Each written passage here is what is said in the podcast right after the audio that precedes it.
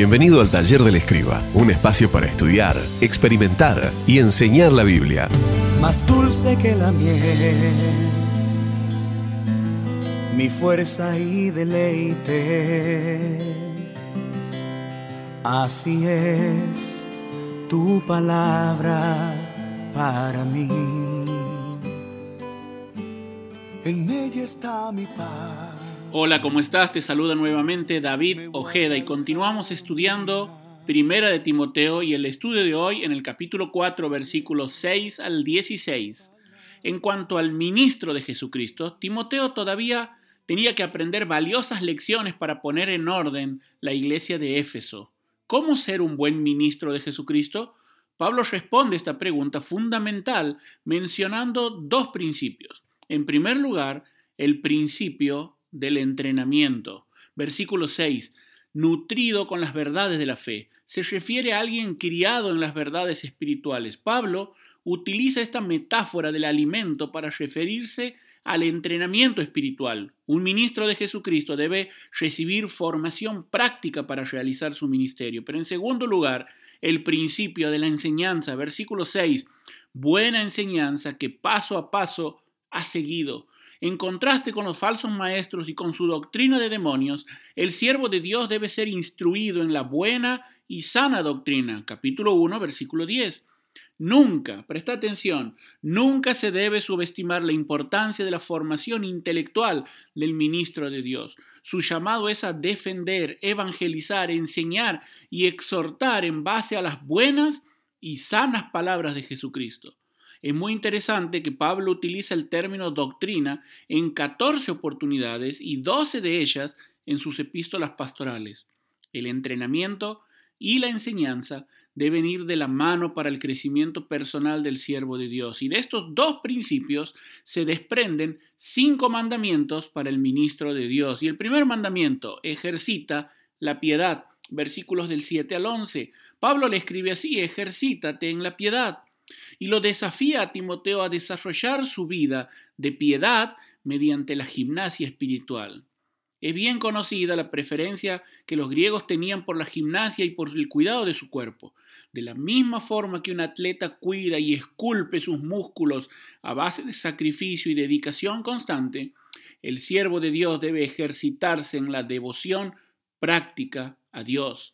La vida devocional permite al hombre de Dios identificar y desechar las fábulas y los mitos que enseñaban los falsos maestros. Aquí tenemos la tercera oportunidad en la que Pablo dice palabra fiel, mientras que la gimnasia corporal tiene utilidad temporal y terrenal, la gimnasia espiritual trae beneficio eterno y celestial, ya que incluye una promesa no solo para la vida presente, sino también para la venidera, dice el versículo 8.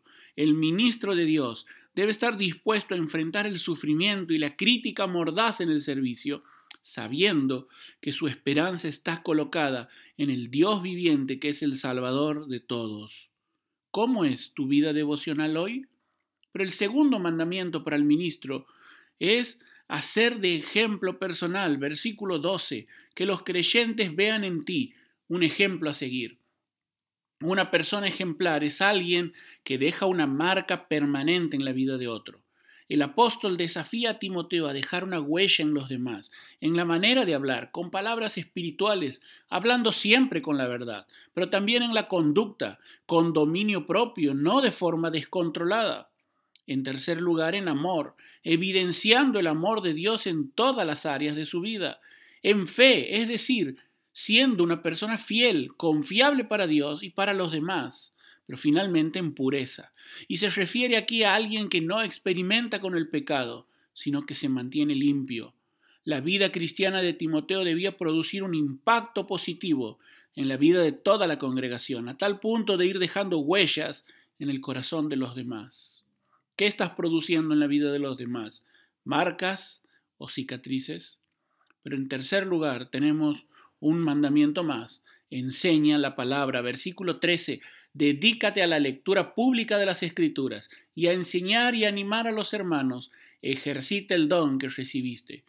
Pablo exhorta a Timoteo a ejercer su don espiritual y ocuparse activamente del ministerio de la palabra. Y el pasaje aquí señala tres actividades a realizar por el siervo de Dios. Y en primer lugar, exposición de la palabra. Se refiere a la lectura pública de las escrituras. El salmista dijo así, la exposición de tus palabras alumbra. Pero en segundo lugar, enseñanza de la palabra. Es el mismo término que se utiliza para doctrina. El siervo de Dios no rehuye enseñar la sana doctrina a la iglesia, ni se conforma con menos que eso. Pero en tercer lugar, exhortación de la palabra. El ministro debe confortar y confrontar a la congregación con la palabra de Dios. Ahora bien, nadie puede dar algo que no tiene. Pedro dijo así, no tengo oro ni plata, pero lo que tengo te doy.